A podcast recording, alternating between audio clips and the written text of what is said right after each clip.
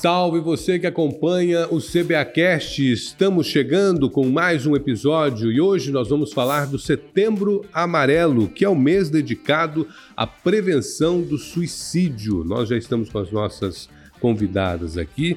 Hoje eu estou de amarelo, lembrando esse mês muito importante desse tema que é terrível, né, Laura Meirelles? Tudo bem? Tudo jóia, Luiz Fernando, isso mesmo, né? Um tema muito importante, sensível, onde todos nós temos este dever de prevenir o suicídio. Nós já estamos aqui com a responsável técnica de saúde mental da atenção básica, Sandra Pinto de Moraes. Tudo bem, Sandra? Tudo bem. Muito obrigada pela sua participação. E também Darcy Bezerra, ela que é coordenadora técnica de saúde mental da atenção secundária. Tudo jóia? Tudo jóia. Muito obrigada também pela participação. Aqui, Prazer, é Prazer é nosso. nosso. Vamos começar falando a respeito, então, da campanha Setembro Amarelo nas unidades básicas de saúde da nossa capital. Como que vai acontecer durante todo esse mês de setembro, né? Qual é a programação? Então, as nossas unidades, quando chega esse mês, eles já têm uma programação definida. Como são muitas, cada uma tem um período a realizar, né? Nós já começamos agora dia 3, já teve a primeira ação no, no PSF Despraiado, né? E ao longo do mês todo, cada unidade vai realizando na sua. São quantas unidades? Nós estamos hoje com 108 unidades básicas de saúde. 108. 108. Todas vão falar do Setembro Amarelo? Todas, Todas. vão realizar ações de Setembro Amarelo. Essas ações, ações... De, de, prevenção. Justamente, né? Promoção né? e prevenção. Essas ações são o quê? São palestras, orientações? Como que funciona? Exatamente, são palestras, né, na, na unidade, orientações, né? Muitos aproveitam para fazer eventos, para já aproveitar e tratar de outras condições de saúde, né? Mas o foco maior é a promoção. É importante ressaltar que a atenção básica é lá onde o nosso morador, o nosso usuário reside e ele busca o primeiro atendimento. A partir da análise e avaliação do médico, da equipe, aí faz, faz o encaminhamento ou para os CAPs, que é porta aberta, né? Ou para os ambulatórios, que é via regulação, via CISREG, para esse atendimento. Quando o caso, né? No caso de saúde requerer. Então, todo esse aparato é por nível de atenção. Tem a parte inicial na atenção básica, tem a nossa parte de intervenção, que é a atenção secundária. E aí temos os CAPs, né, que faz, é, digamos assim, o tratamento na crise do paciente, que é uma situação mais severa, no caso do suicídio e de outras patologias de transtornos mentais. Acho bem importante a gente delimitar, né, como que são esses atendimentos. Caso você esteja então em crise, você procura direto o CAPS? O CAPS, mas se for uma crise mais aguda, né, que precisa de intervenção e estabilização, aí é pelas UPAs. Aí da UPA faz a estabilização e aí encaminha-se para os CAPs, para os ambulatórios, ou, dependendo do resultado, ele retorna para esse tratamento na própria atenção básica. Está em crise, procura UPA. UPA, mas a crise mais aguda. Uma crise mais tipo aguda. assim, está muito agressivo, né? Tá com sinais de muita evidência no caso da ideação suicida. Aí seria as UPAs e CAPS. Nós temos o perfil do, do, das pessoas que cometem o suicídio, o perfil desse problema hoje na sociedade? Olha, uh, o suicídio ele, ele ocorre mais em homens. É uma faixa etária que tem destacado é de 15 a 29 anos. Né? É, nos homens é mais letal, né? Porque eles usam é, situações né, mais letal e, e em mulheres já é menos, né? Mas geralmente são, são pessoas de um nível social também um pouco mais abastada, né? Então, a, aquela, aquela condição de desesperança, de algumas condições sociais na vida, isso é, é mais comum nessas pessoas com ideação suicida. Como é que está Cuiabá nesse contexto? Olha, Cuiabá nesse contexto, ele está dentro da média do nível de Brasil, né? Mas é, teve um aumento com o advento da pandemia, né? A pandemia ela trouxe uma condição bem difícil para a sociedade, né? e teve um aumento, né? Não é um aumento considerável, mas preocupante. E Sandra, quando a pessoa pode é, entrar na unidade básica de saúde e fazer a requisição desse tratamento? Então, a unidade, por ser a porta de entrada, né, ela vai acolher essa, essa pessoa, né? Seja lá o qual o motivo que ela procure a unidade, né? Uma dor, uma é, angústia, né? Então, ela pode é, acessar a unidade, ela será atendida, ela será acolhida, né? E, se for o caso, ela será referenciada, senão, ela continua o tratamento ali mesmo na unidade básica. Quais são os maiores problemas que envolvem a saúde mental? Primeiro, primeiro ponto, são vários, né? A questão da saúde mental começa lá no paciente, lá na pessoa, de reconhecer que ela está doente. Primeiro passo né? A questão gera muitas questões de preconceito, essas, essas questões muito internas, né? Muito subjetivas das pessoas. O que acontece? Quando ele vai na unidade básica de saúde, muitas vezes ele não quer, ou ela não quer demonstrar que ela está doente. E muitas vezes a gente recorre à expertise da equipe, da própria agente de saúde que acompanha, né? Então ele já tem todo um mapeamento que a gente chama de mapa, mapa vivo. Então, eles sabem, as famílias que já têm essa, essa questão do cuidado, a questão da negação, né, de não reconhecer que está doente, e a questão da medicação, né, porque há casos que precisa da medicação, do recurso da medicação, para além do acolhimento, da escuta, né, do, do acesso ao psicólogo, né, mas precisa da medicação. E muitos não têm aquela disciplina, até uhum. porque está num processo de negação ainda e não toma a medicação, a medicação no período correto. O médico prescreve, né, quantas vezes tem que tomar, quais as medicações, e dependendo da gravidade, da complexidade, esse paciente, esse usuário, ele tem que tomar de 5 a 6 medicações por dia. Então, isso é um fator, primeiro, é o, é o que complica, né, no, no tratamento. Então, quanto antes ele procurar ajuda, melhor quanto antes ele procurar ajuda e também ele ter esse acesso ao serviço, que é como nós já falamos, tem atenção básica, tem os CAPs, tem a urgência e emergência, que é através da UPA, né? E em todo caso ele não conseguiu essa estabilização, aí ele é regulado para o parceiro, né, que é o leito em saúde mental que ainda contamos com CIAPS Adalto Botelho da unidade 1. Uhum. E quais são os profissionais que estão envolvidos para o acolhimento dessa pessoa e para o tratamento dela durante um período? Nos CAPs, eu vou falar mais da atenção especializada na secundária, os CAPs ele conta com a equipe multiprofissional. E o tratamento interno é interdisciplinar. Por quê? Porque são vários olhares, né? Vários profissionais para poder fazer o estudo de caso e traçar o diagnóstico desse paciente, dessa paciente. Na atenção Na primária? Na atenção primária são é, médico, enfermeira, né, os ACS, né.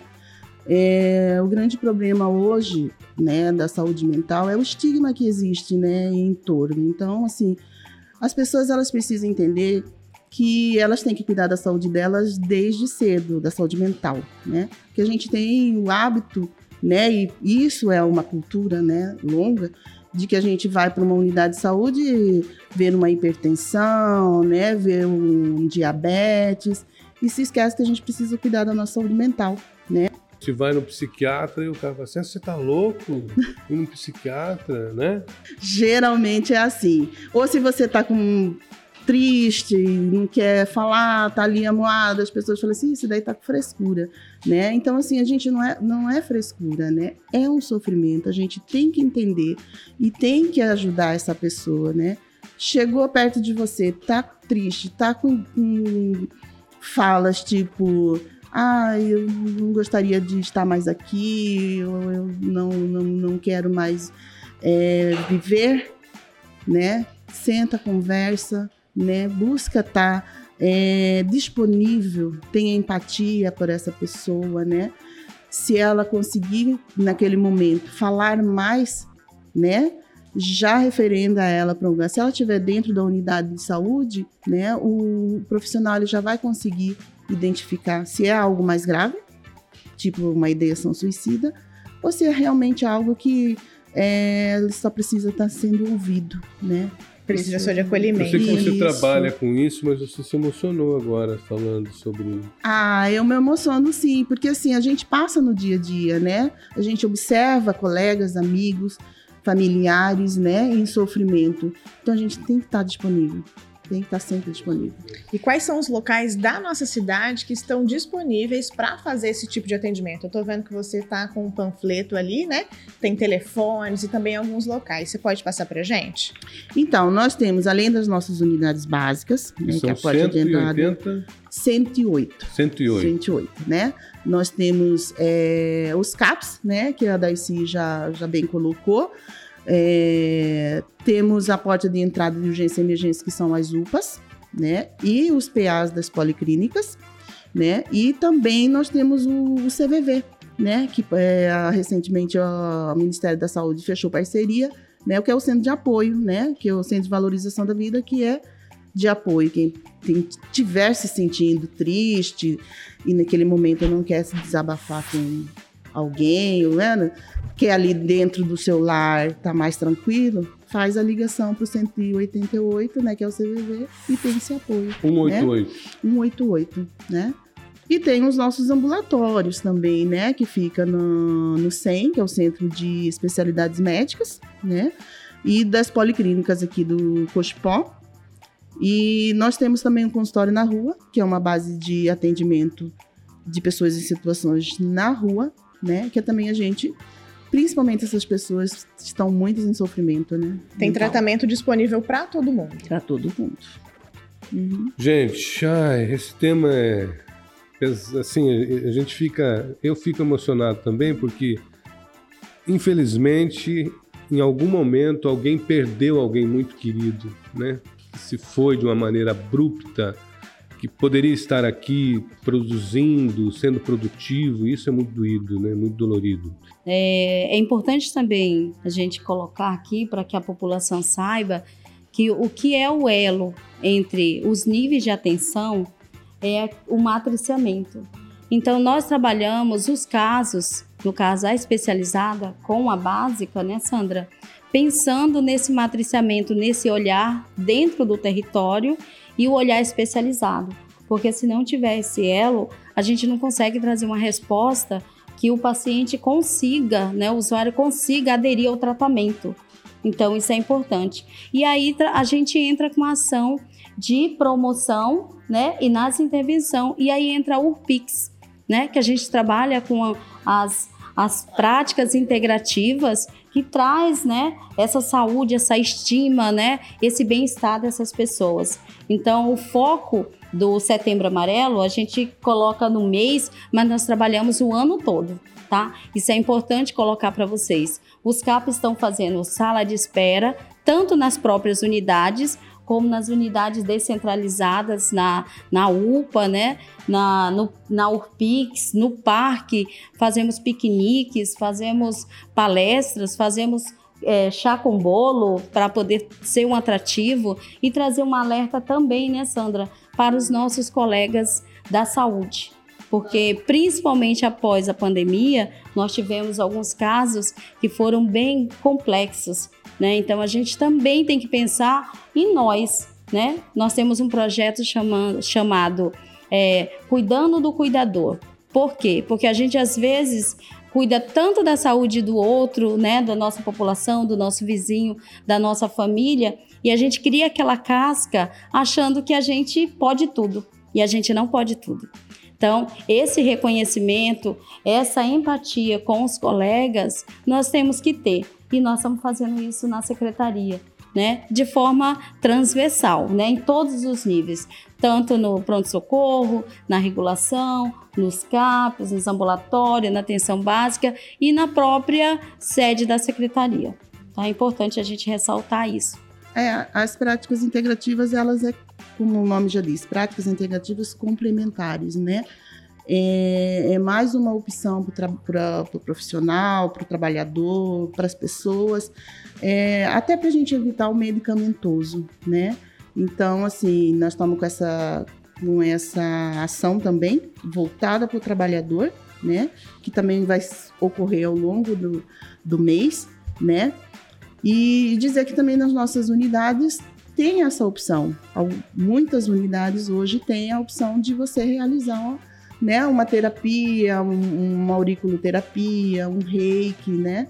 Então, isso é importante também a população saber que ela tem outras opções de tratamento né, dentro da saúde mental. Muito obrigada mais uma vez pela presença de vocês. Obrigada. Nós que agradecemos e estamos à disposição. E nós vamos agora ao Giro de Notícias. O Hospital Municipal de Cuiabá disponibiliza o Centro de Tratamento de Queimados para tratamento especializado para pacientes locais e de outros lugares do estado. O último atendimento realizado foi com um paciente vindo do município de Colíder, que fica a 633 quilômetros da capital, após sofrer queimaduras de segundo e terceiro graus. O centro possui equipes compostas por cirurgião plástico, clínico geral, enfermeiros e técnicos em enfermagem. A Ouvidoria Geral do município realiza a primeira edição do projeto Ouvidoria Itinerante nas dependências do Mercado do Porto. O projeto tem como objetivo registrar reclamações, sugestões, dúvidas, elogios e denúncias dos cidadãos sobre os serviços prestados pela Prefeitura.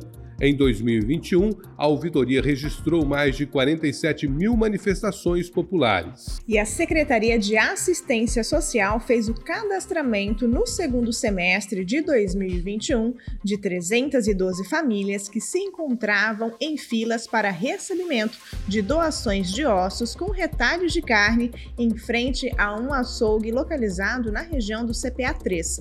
Do total entrevistado, 204 famílias foram referenciadas na rede de assistência social de Cuiabá e continuam sendo acompanhadas neste ano de 2022.